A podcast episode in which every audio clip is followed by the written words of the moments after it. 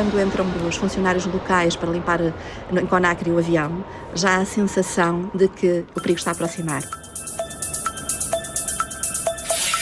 Qual é a história do ébola? Qual é a história do ébola? Um vírus muito simples e pequenino, mas é de uma agressividade brutal. Porque se tornou tão temido? Com a epidemia, 2014 chegou à Europa e à América, não é? O que sabemos sobre o vírus? Foi o primeiro surto em que, de ébola em que se pôde utilizar as novas ferramentas de sequenciação de genomas. Qual é o contributo da investigação portuguesa? Recolhemos as cerca de 2 mil, atualmente, sequências do genoma do ébola. Desde 1976, que foi a primeira vez que o vírus foi identificado, existiram cerca de 20 surtos. Qual é o papel da saúde pública? Olhar para as coisas para prever o que pode vir aí a seguir. As doenças infecciosas têm uma história envolvida, a história epidemiológica acompanha a sociedade, a evolução da sociedade, não é? Como é que enfrentamos a primeira ameaça global do ébola? Casa roubada, trancas à porta, sabe? Somos muito esse género de gente que só se move depois de acontecer o mal e mesmo assim a primeira tendência é negá-lo. O que impeliu os médicos portugueses a desafiarem o vírus mortal na Guiné e na Serra Leoa? A sensação que eu tenho quando vou lá é que sou mais útil do que cá.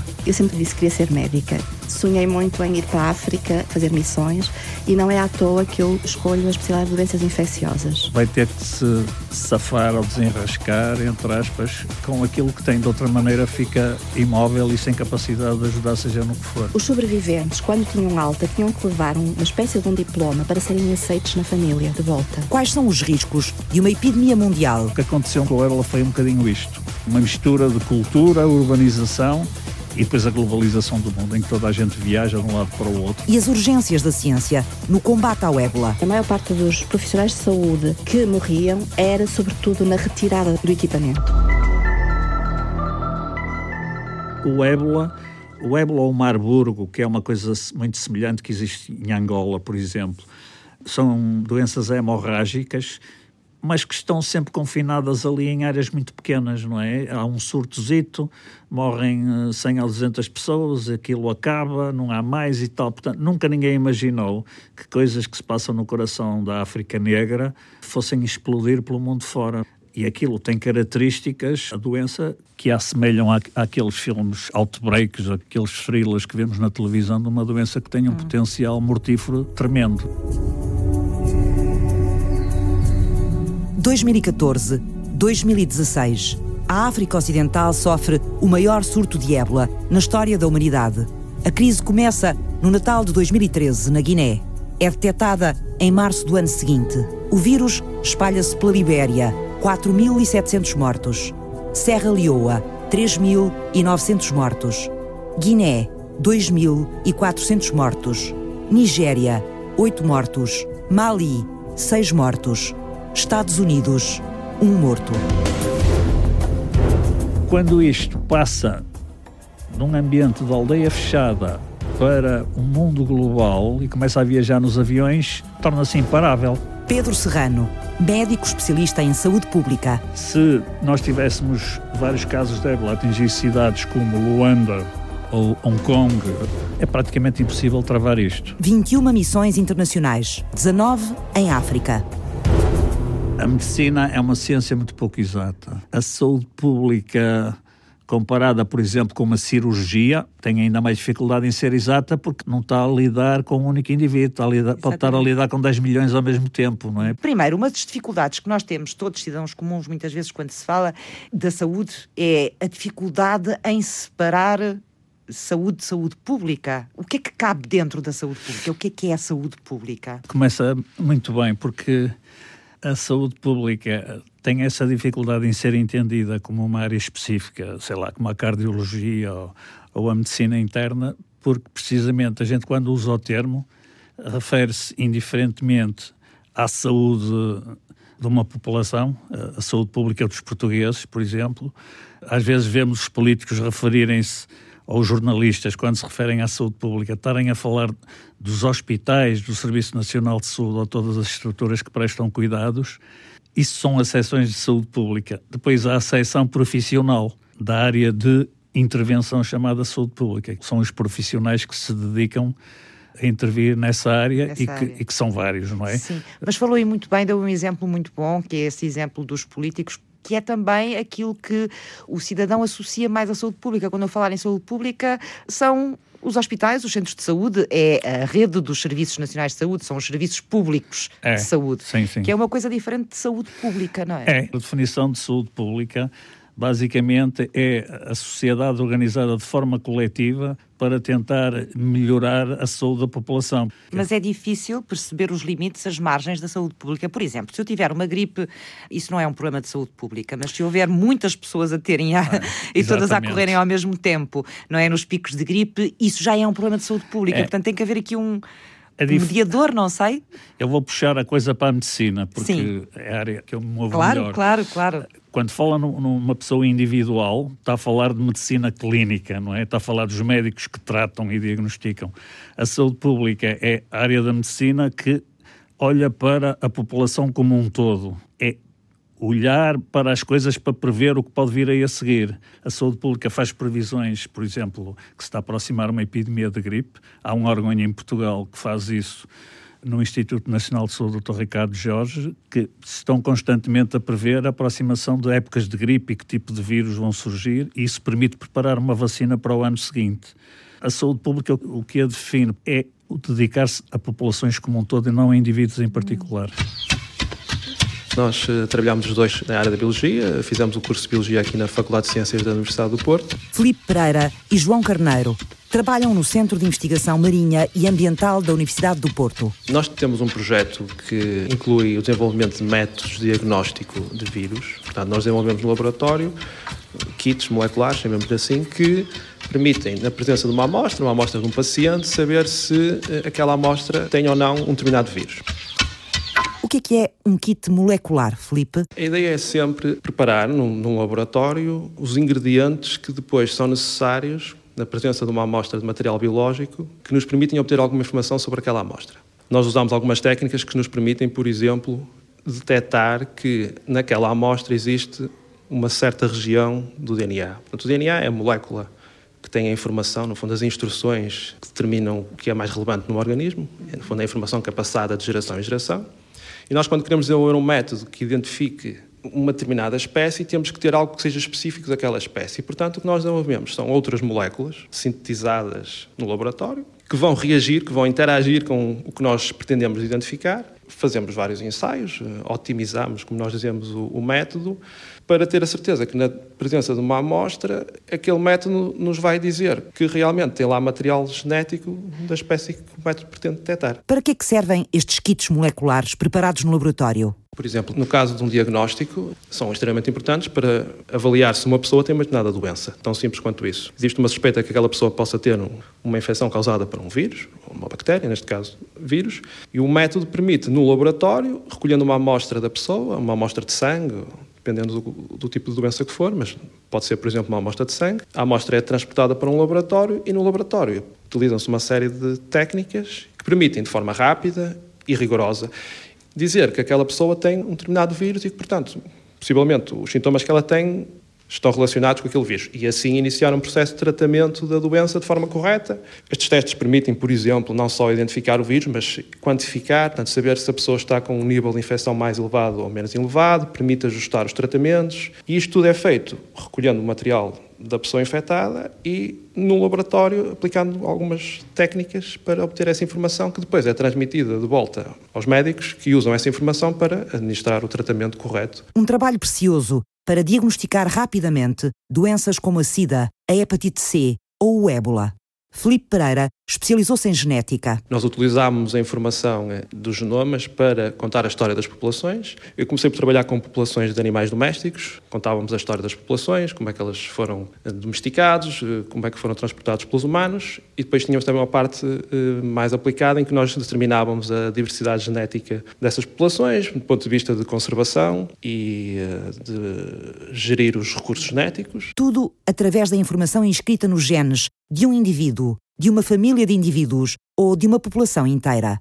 Dos animais, Felipe passou para o estudo dos vírus. Nós inicialmente estávamos a estudar o vírus da SIDA, HIV-1 e o HIV-2 e também alguns vírus de hepatites. Tínhamos as ferramentas bioinformáticas e estatísticas montadas para esses vírus e resolvemos, já que uh, o ébola é um assunto pertinente, especialmente tendo em conta que este último surto foi bastante grave, o maior e o mais grave de, registrado até o momento, e nós adaptámos facilmente o que tínhamos feito para estudar este vírus. Qual é a história do ébola? Qual é a história do ébola, Pedro Serrano? Isto que eu lhe vou dizer, nada disto é 100% seguro e consistente, porque há sempre coisas que ainda estão a ser investigadas. De onde parte este caminho de anos pela saúde pública, Pedro? Foi por acaso. Não posso dizer que foi por vocação ou por essas coisas que às vezes se dizem. Podia ser por algum gosto especial que sentiu em relação não, à saúde pública, não, não, por exemplo? Não sentia nenhum, não fazia ideia do que era. Licenciei-me em medicina, fiz o trajeto habitual Sou do Porto e comecei a minha vida em Trás-os-Montes e precisamente fui parar a saúde pública porque havia um projeto luso-norueguês na área da saúde, que era instalar centros de saúde numa área que não tinha nada, no distrito de Vila Real, e nessa altura, para ser diretor de um centro de saúde, precisava de ser da carreira de saúde pública, coisa que hoje em dia já não é assim. E foi por isso que eu lá fui parar. Pronto, e depois, olha, fui ficando. Exato, foi uma área da qual não saiu, não saiu mais. não, não, não sei mais. É, eu acho que qualquer caminho que se pode tomar na vida, desde jardineiro a carpinteiro a médico, é um caminho que pode ter sucesso e, e etapas interessantes. Então e o ébola? É provocado por um vírus, um vírus muito simples e pequenino, que tem sete genes. Os seres humanos têm 27 mil genes, só tem ali sete articulações de ADN, chamemos-lhe assim mas é de uma agressividade brutal. Eh, tem uma capacidade de, de confundir o sistema imunitário e depois ataca o sangue, as excreções, o sêmen, os órgãos, tudo fica contaminado. Cada doente pode perder por dia cerca de 10 litros de líquidos. Imagino que isso é. Nós bebemos geralmente um, imagino que é perder 10 conclusão disto tudo, mata rapidamente e de uma forma aterradora. As pessoas transformam-se em esponjas, perdem sangue pela pele e é altamente contagioso nesta fase. Mata de uma forma assustadora. A mortalidade da gripe é meio por cento, a da malária é 0,1%. A letalidade do ébola pode variar entre 50% e 90%. Foi uma das formas também de controlar a infecção. Natália Ribeiro, epidemiologista do Hospital de São João, no Porto. A médica viajou para a Serra Leoa em 2014, onde esteve ao serviço das Nações Unidas no combate ao ébola durante um ano e meio. Enquanto na Libéria se queimavam os corpos, se cremavam os corpos, na Guiné-Conakry havia muito conflito para aceitar este conceito de safe burial, de funeral seguro. A Serra Leoa foi aceitando, os chefes da comunidade foram aceitando com muita, com alguma passividade. Parece que o ébola é um vírus que vive pacificamente no corpo dos morcegos sobretudo daqueles morcegos ou vampiros que se alimentam de frutas, são bichos inofensivos em África. E nesses animais não provocam sequer doença. Agora, acontece às vezes que esse animal pode ferrar um macaco ou pode ferrar um ser humano e aí começa a doença. Quando isto ultrapassa a barreira da espécie e passa de uma para a outra, as coisas começam-se a complicar sempre que havia uma morte em qualquer sítio, em qualquer comunidade, muito longínqua que fosse, era obrigatório, e para isso havia as autoridades, o pilar do funeral seguro era composto pelas equipas da Cruz Vermelha que iam recolher o corpo, fosse à comunidade, fosse a um centro ébola, unidade de saúde ébola, e, e, as forças militares estavam sempre subjacentes. As forças militares locais e as inglesas, que foi quem deu proteção e alguma consistência às forças militares locais, eh, porque é a Serra Leone é uma ex-colónia inglesa. Em África, e designadamente nestes países, há, e aqui entra a cultura, como verá, é muito importante nisto tudo. Há alguns hábitos culturais que propiciam que esta doença atinja contornos maiores. Há o hábito de comer carne de macaco, que é um pitel. Nos mercados da África, naqueles mercados da rua, vê muitas vezes à venda pedaços de macaco, cabeças e troncos e não sei o quê, portanto é um pitel. E há outra coisa, que são os rituais funerários em África, que são diferentes dos nossos. Nós aqui na Europa tentamos despachar os nossos mortos o mais rapidamente possível. Não temos uma ligação física com os cadáveres.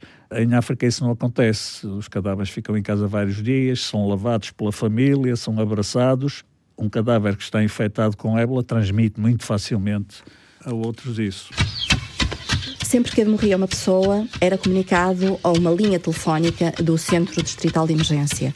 E o Centro Distrital de Emergência enviava uma equipa de homens locais, formados para isso também, em que iam completamente vestidos com o mesmo equipamento de proteção individual que os enfermeiros e os médicos, e recolhiam o cadáver, faziam-lhe uma zaragatoa, recolhiam células da mucosa bucal e fechavam o corpo. Houve várias fases. No início passava-se o spray com lexívia pelo corpo e depois fechava-se o saco. E chegou-se a uma certa altura, pelo conhecimento que íamos tendo, que a própria lexívia deteriorava mais a matéria orgânica do cadáver e fazia propagar mais o vírus. E a certa altura, as recomendações da Organização Mundial de Saúde recomendam exatamente o contrário, não passar clorina em spray no corpo. Era recolhido o corpo, era feita a zaragatoa para nós sabermos daquela pessoa naquela aldeia morreu ou não, porque podia morrer de, de malária, que também tem febre, também tem dores musculares, não é? Isso para nós controlarmos a taxa de mortalidade e era metido num caixão e dado à família e o caixão não podia ser aberto.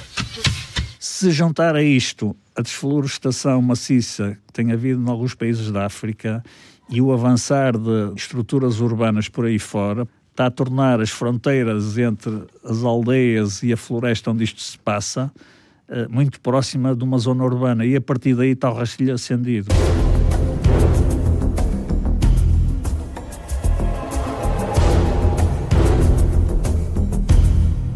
Já lá vão mais de dois anos, mas a vida de Natália Ribeiro, na Serra Leoa, passa-lhe à frente dos olhos com o detalhe de quem viveu com os pés levantados do chão e os sentidos numa vigília permanente, puxada pelas perguntas de Cláudia Aguiar Rodrigues. Desde que a minha mãe fala de mim, falava de mim, eu, uh, eu sempre disse que queria ser médica. E a partir do momento em que entrei na Faculdade de Medicina, sempre sonhei muito em ir para a África e, e, fazer missões, e não é à toa que eu escolho a especialidade de doenças infecciosas, em 98. Passaram-se anos, mas ficaram os sonhos que despertaram naquele fim de semana de agosto. Estava num fim de semana, e isso agora aqui começa. Num fim de semana percebi-me que a OMS estava a pedir, declarou o estado de emergência, 10 de agosto, e pedia candidatos para várias áreas. As folhas de inscrição apontavam para o controlo de infecções numa zona de estado de emergência.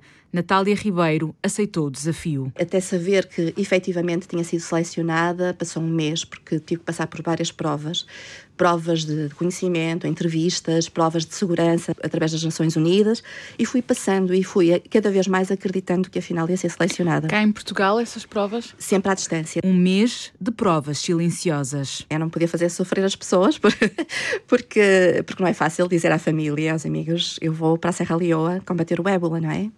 Eu serenamente fui passando as provas e quando soube que sim, eu, eu a família é o meu irmão e os meus sobrinhos e a minha cunhada, obviamente, e quando eu soube que, que, que passei, foi a primeira pessoa a saber, eu lá lhe comuniquei, olha que eu fui recrutada pela OMS e vais para onde?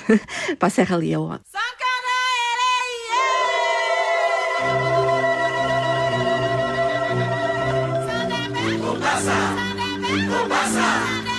Na chegada, o que é que os olhos de Natália viram? Não vi as pessoas uh, na rua a morrer, que isso não, não era propriamente já assim, mas era um cenário de estado de sítio, de emergência, não é? Um país de emergência. Deixe-me dizer-lhe que, quando chego a Bruxelas para apanhar o avião para Freetown, Uh, nessa altura havia, as, linhas, as linhas aéreas estavam quase todas cortadas, havia um ou dois voos por semana, estava tudo muito condicionado pelo estado de emergência do, da Oeste África, daqueles três países.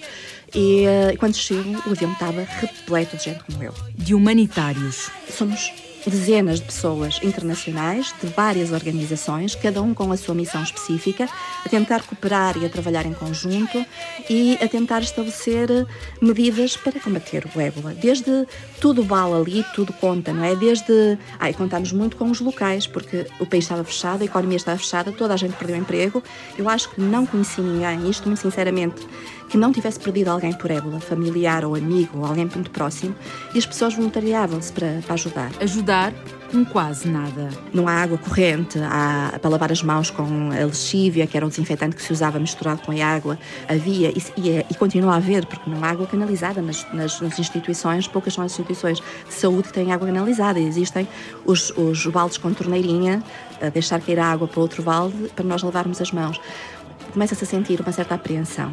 Mas depois estamos lá para a missão, não é? E não sabemos muito bem o que é que nos espera. Mas antes de chegar, todas as sensações atravessaram uma montanha russa. A sensação foi quando entram os, os funcionários locais para limpar em Conacre o avião, já a sensação de que o perigo está a aproximar, porque eles entram já mascarados e já entram e nós dizemos que estamos a chegar.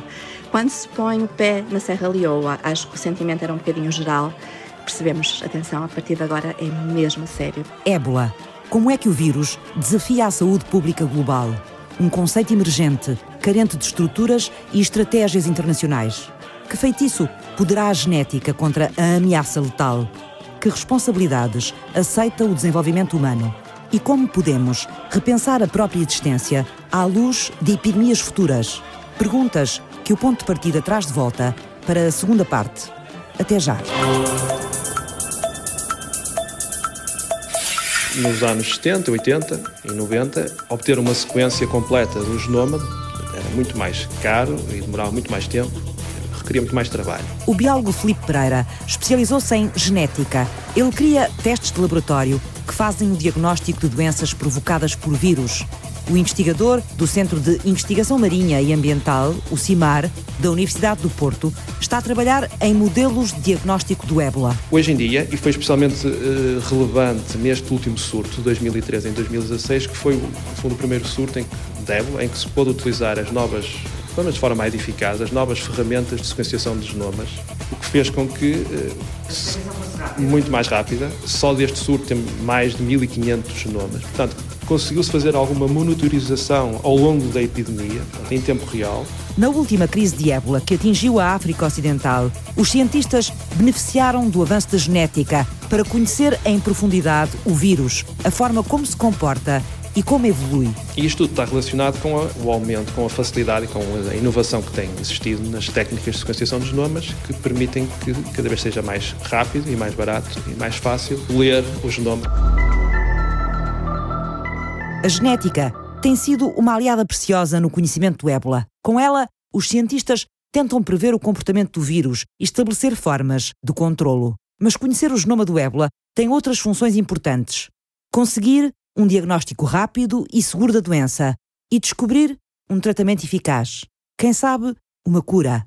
Por onde é que se começa, Felipe, a construção de um teste de laboratório para despistar a existência de um vírus? Temos que recolher informação, ou da parte da biologia do vírus, por um lado, e por outro lado, a parte dos métodos que já estão disponíveis. Por que é que precisam de recolher essa informação toda? Estes estudos começam por combinar a informação da diversidade genética no vírus, no genoma do vírus, com o que está na literatura. Quais são as dificuldades que essa recolha tem? Para fazer um trabalho, porque não existe uma base de dados, nós temos que juntar toda a informação de outros sítios na internet, literatura científica. Chegamos ao fim desse estudo com uma quantidade muito grande de, de informação recolhida e tratada. E depois pensámos que eh, esta informação pode ser útil para outros investigadores noutras investigações. Porque é que não vamos eh, fazer um sítio na internet onde disponibilizamos todo o trabalho que nós tivemos, tendo em vista facilitar a vida aos meus colegas cientistas, porque podem já partir, no fundo, eles partem um passo à frente daquilo que nós partimos quando fazemos um trabalho. E foi isso que Felipe Pereira fez. Com a ajuda de outro biólogo,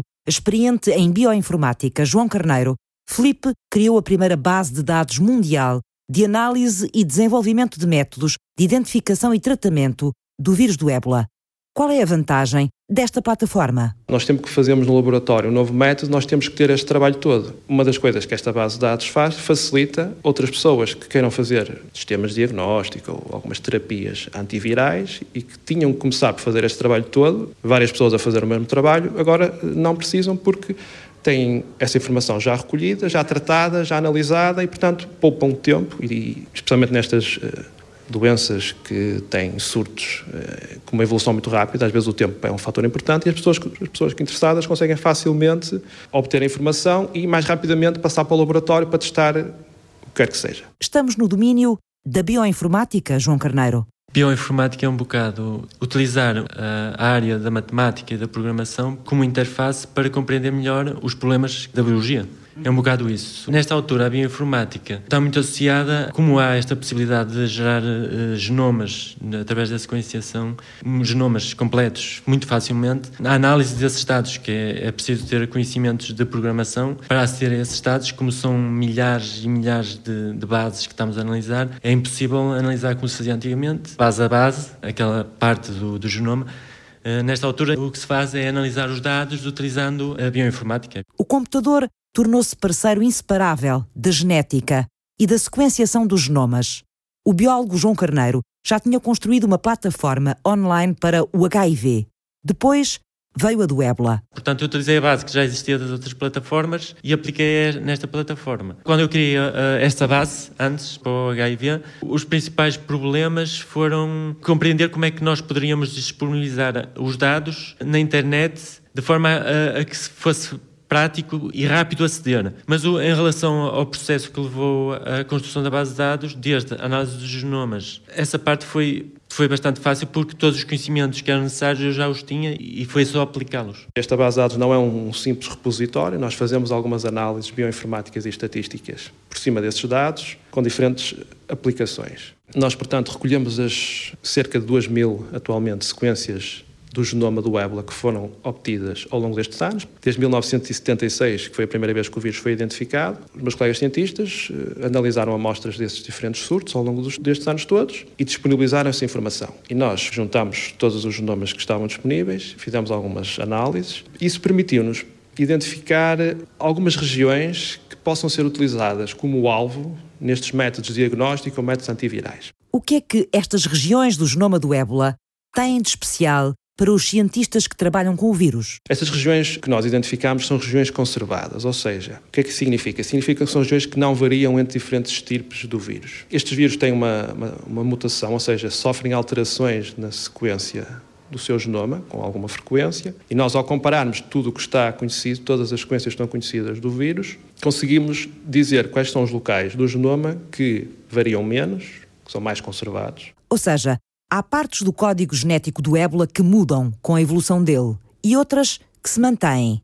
Por que é que essas regiões do genoma, que não variam, são importantes? Costumo usar um, um, exemplo de uma fechadura e de uma chave. Se nós tivermos várias fechaduras no genoma, ao longo do genoma, nós queremos uma fechadura que não mude, porque se nós temos uma chave que vai ligar à fechadura, Exato. se a fechadura mudar, a chave pode não funcionar. O kit pode ficar desutilizado rapidamente, porque o vírus evolui, não é? E passa a ser, ter um material genético diferente. Portanto, interessava-vos perceber qual é a parte, digamos assim, do DNA do ébola que não mexia ou que mexia menos. Exatamente. Nós identificamos e temos uma lista de locais que estão incluídos na base de dados, em que qualquer pessoa pode lá, eh, de forma muito fácil, ver qual é a região do genoma que, como disse, menos varia e, portanto, é mais conservado. Que garante que, se a pessoa desenvolver um método que se vai ligar àquela parte do genoma, temos alguma confiança que aquela região do genoma não varia, ou seja, é menos provável, não quer dizer que aconteça, mas é menos provável que essas novas estirpes que possam infectar eh, os humanos variem, o que nos dá alguma confiança no método diagnóstico ou na terapia antiviral de que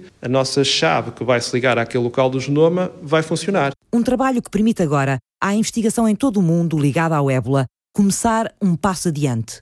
Poupar tempo, poupar recursos e, sobretudo, dar aos investigadores a segurança sobre os melhores métodos para investigar o vírus.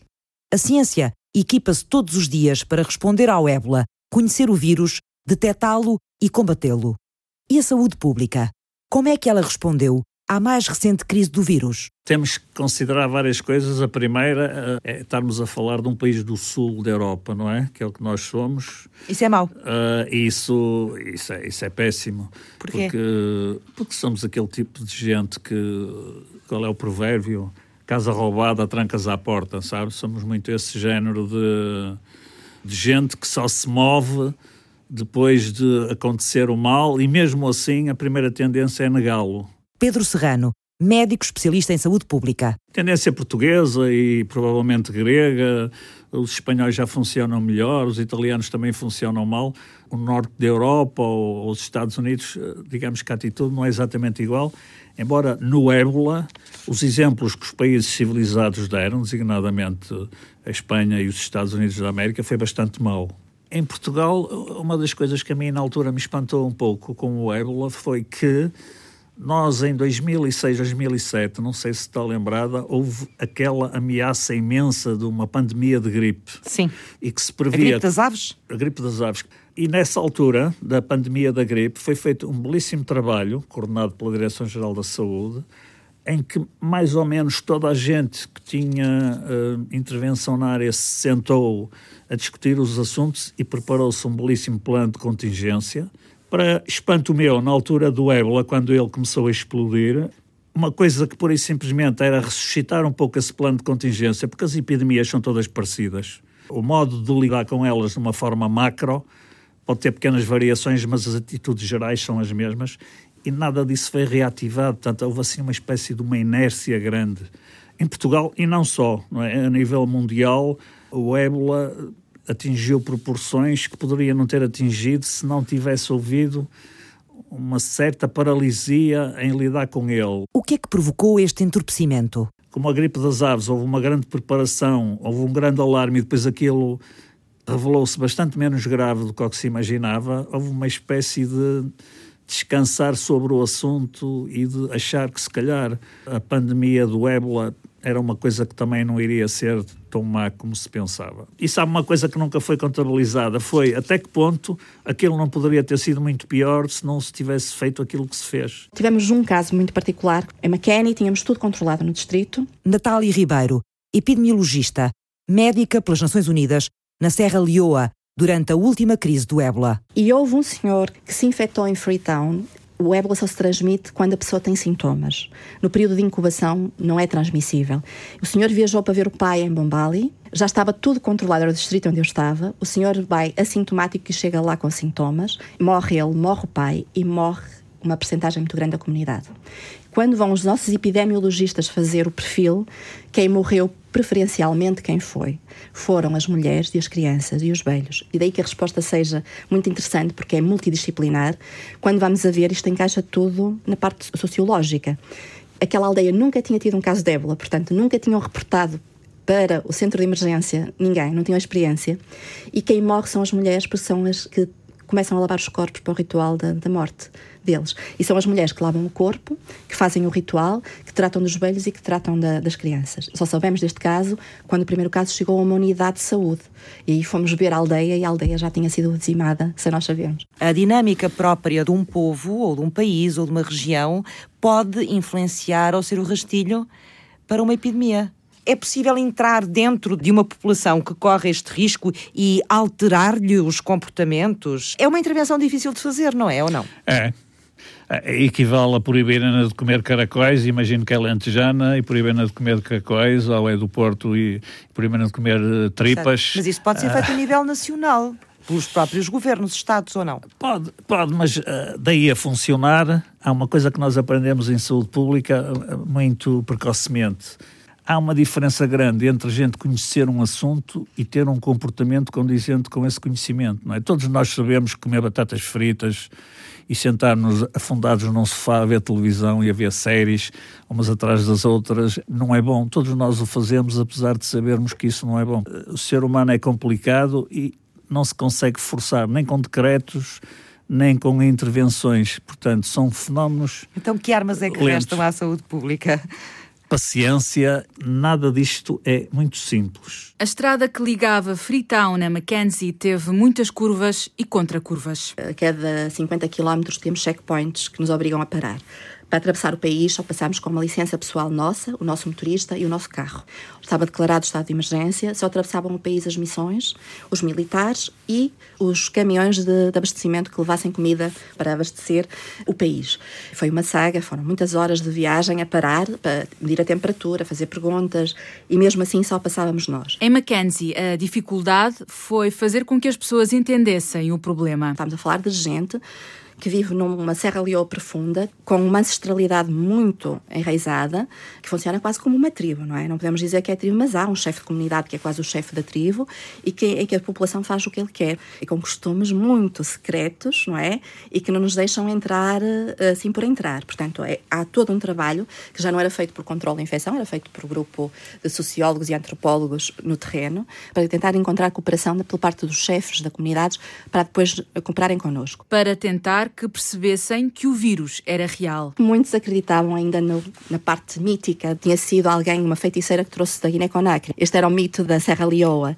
Eu era responsável por instituir medidas nas unidades de ébola, que no início era tudo. Tudo. Uma escola, uma tenda, tudo dava para acolher porque não havia nada, não é? Quando eu cheguei. E foram muitas as crianças que ficaram sem família. Filhos e filhas de comunidades que decidiram combater o ébola com o silêncio. Na Serra Leoa ficaram órfãos de pai e de mãe cerca de 9 mil crianças. Por causa de motivos culturais, a pessoa até tinha os sintomas, mas naquela aldeia o chefe da comunidade não queria dizer. E às vezes, quando nós chegávamos lá, ou quando se sabia de um caso que chegava ao centro da ébola, já estava a comunidade toda morta. Porque a propagação do vírus pode ser muito rápida. É feita por contacto direto, através de fluidos biológicos. Através... Não ar, não pelo ar. Não ar mas, mas é muito fácil se eu tocar e estiver infectada, se tocar na minha saliva, ou se tocar no meu olho ou no meu sangue e tocar eh, em si ou tocar numa mesa, posso deixar o vírus aqui e eu vou buscar.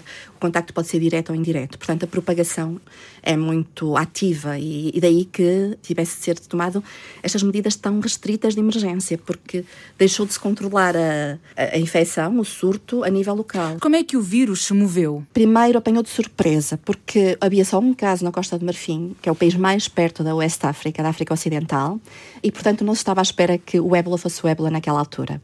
Houve ali um bocadinho de, de hesitação no controle da situação e é uma zona muito particular em que aqueles países se movem todos muito, as comunidades passam as fronteiras e se morre aqui uma comunidade, porque morriam as comunidades inteiras, a pessoa foge e leva o vírus para o outro lado. E depressa chegou a, às cidades onde o aglomerado populacional é imenso. Nas cidades onde se pensava que o controlo podia ser maior. Chegamos a estar no hotel em que nós estamos e uma das funcionárias cair e começar a sangrar.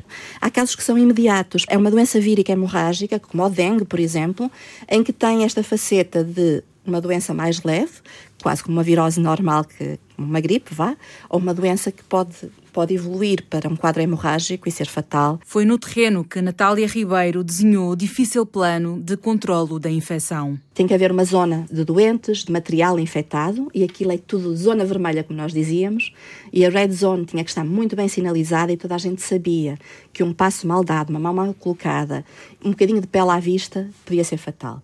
Havia uma pré-triagem, havia um algoritmo de sintomas, suspeito, não suspeito, se era suspeito ia logo para uma zona amarela, da zona amarela passava para uma zona vermelha, a certa altura já tínhamos laboratórios lá que nos davam os resultados em poucas horas. No trabalho, no lufa-lufa dos dias, que traziam e levavam histórias, Natália teve surpresas. Deixei lá uma bebê, não minha, com o nome Natália escrito em português. Eles são colónia inglesa, portanto escrevem Natália de uma forma diferente. E uma enfermeira estava grávida e achou que a forma mais eh, de me homenagear de uma forma mais sentida era eu ser madrinha e chamar a filha Natália em português. Este e outros obrigados rechearam a mala de uma médica que quer fazer da missão uma vida porque acredita que só recebe aquele que dá. Quando eu mostrei o passaporte para fazer o check-in, para vir passar em 2015 o Natal, disseram-me, doutora, muito obrigada, porque nós éramos obrigados a viajar, eh, identificados. Doutora, muito obrigada. Agradeço à sua família, por favor, em nosso nome, por ter estado aqui, porque eles estiveram privados de si. A gente, perante o ébola, não tem grande coisa a fazer. Está a ser trabalhada uma vacina que foi testada nas populações do surto, digamos assim, fizeram-se ensaios clínicos, pelos vistos é uma belíssima vacina, muito eficaz em não sei o que é. Até que ela fica a funcionar, vai demorar anos, cinco ou seis anos, é o costume. E quando ficar a funcionar, a produção a nível mundial, que é o que acontece com a vacina da gripe, por exemplo, atualmente, é limitada. Mas repare que estes países que estamos a falar não têm dinheiro para mandar cantar um seco, como a gente costuma dizer. Quem vai ter estoques são os países que têm dinheiro para os pagar. E um hospital de 70 camas para tratar a ébola construído de uma forma mais ou menos provisória num destes países africanos, ficava por um milhão de dólares por mês. Portanto, está a ver o que é que significa enfrentar isto em termos económicos e depois para uma doença que o tratamento é pouco eficaz, não há vacina. Portanto, a única aposta continua a ser a velha prevenção. Começa por ter um, uma página inicial em que nós fazemos um resumo de tudo o que está incluído na base de dados. Temos a lista dos melhores oligonucleótidos são as tais chaves que fazem parte dos kits laboratoriais e que já foram utilizadas e testadas. Nós temos aqui os melhores, do top. Com esta base de dados, pode-se logo partir dos melhores eh, moléculas eh, para incluir nos kits laboratoriais que fazem o diagnóstico ou o tratamento do vírus. Temos uma parte apenas a descrever o ébola, com alguma informação da taxonomia, da epidemiologia do vírus. Uma outra parte da base de dados diz respeito ao genoma de referência. Qualquer utilizador pode visualizar o genoma propriamente dito, pode, claro, copiá-lo para o seu computador e fazer outro tipo de análises que pretenda. Muitas vezes, especialmente neste último surto, E essa é uma das áreas em que se tem mais investido no, no caso do ébola, é conseguir fazer uma sequenciação, ou seja, analisar o genoma do ébola durante o surto. E isso permite eh, perceber muitas vezes de onde aquela infecção surgiu, em termos geográficos, ou seja, permite fazer um acompanhamento da dispersão do vírus. E o que se fez neste surto, pela primeira vez, foi conseguir perceber por onde é que o vírus estava a espalhar, de onde é que ele vinha, e isso permite, eh, se calhar, ajustar algumas medidas no combate à dispersão do vírus no local. Mas através do genoma? Sim, porque o genoma vai acumulando alterações. Nós fazemos aquilo que se faz, por exemplo, na, nas populações humanas, nós conseguimos contar a história. Claro que aqui estamos a falar numa escala temporal muito mais restrita, enquanto que nos humanos nós conseguimos perceber a, a saída da África e uma série de outras coisas, nós aqui no vírus, porque ele sofre alterações tão rápidas que nós, em poucas semanas, conseguimos, tendo amostras de diferentes locais, traçar a história e perceber mesmo que foi do país A para o país B e assim, se calhar, as pessoas que no local combatem estas dispersões terem alguma informação que lhes permita tomar decisões. Ébola ID, uma ferramenta desenvolvida por dois cientistas portugueses ao serviço da investigação mundial sobre o vírus, do tratamento clínico da doença e do aperfeiçoamento das estratégias de saúde. E, entretanto, pararam com as vossas vidas em termos de investigação? Estão só com a base de dados ou não? Não, não, não. Temos, temos muitos outros projetos. Eh, nós trabalhamos com genomas, estudamos genomas, tentamos manter um dos pés no laboratório e outros pés no computador, e é da combinação da parte laboratorial, da parte das experiências mais clássicas com a parte das experiências no computador, que eu julgo que surgem estudos mais interessantes. Fizeram este programa Filipe Pereira. Ainda agora estamos a incluir, o João está a trabalhar nisso, está a incluir as últimas sequências que foram obtidas neste último surto, que terminou meados do ano passado, e só agora é que foram tratadas por, por, outros cientistas e estão a ser disponibilizadas. Estamos a fazer a atualização da base de dados nesse sentido. João Carneiro. O que me dá mais prazer é disponibilizar isto para toda a comunidade científica. Basicamente é isso, porque em termos de trabalho, este é um trabalho muito, como é que eu ia dizer, não vou enganar ninguém, é um bocado repetitivo e e é um trabalho um bocado solitário e, e pronto. Pedro Serrano. Uma das coisas que eu fiz com uma amiga minha foi traduzir a obra lírica de Bob Dylan Bob para Dylan. português. O Bob Dylan, o que eu me lembrava de Bob Dylan era de o estar a ouvir com 13, 14 anos, num, num gravador de fita, uh, numa altura em que mal percebia as letras, mas aquilo era uma coisa que como acontece com a música e com as primeiras sensações que uma pessoa tem quando é muito novo, que parece que nos marcam a, a fogo. Natália Ribeiro. Nunca houve uma resposta de emergência do ponto de vista de saúde pública, como esta crise de ébola, esta epidemia de ébola. Eu acredito que fiquem estruturas para o futuro e que tenha servido de exemplo para outros países da África. Portanto, acredito que não haja surtos mais desta dimensão. Cláudia Aguiar Rodrigues esteve em reportagem. Francisca Alves fez o apoio à produção. Márcio Décio cuidou da pós-produção áudio. Eduardo Maio realizou e apresentou. Alguém que utiliza a base de dados tenha alguma dúvida ou queira mais alguma informação, pode facilmente contactar-nos. Claro, também tem os nossos endereços de e-mail e pode facilmente também contactar-nos e nós respondemos a esclarecer alguma dúvida que possa existir. É de livre acesso e pode ser utilizado de forma gratuita por quem quiser.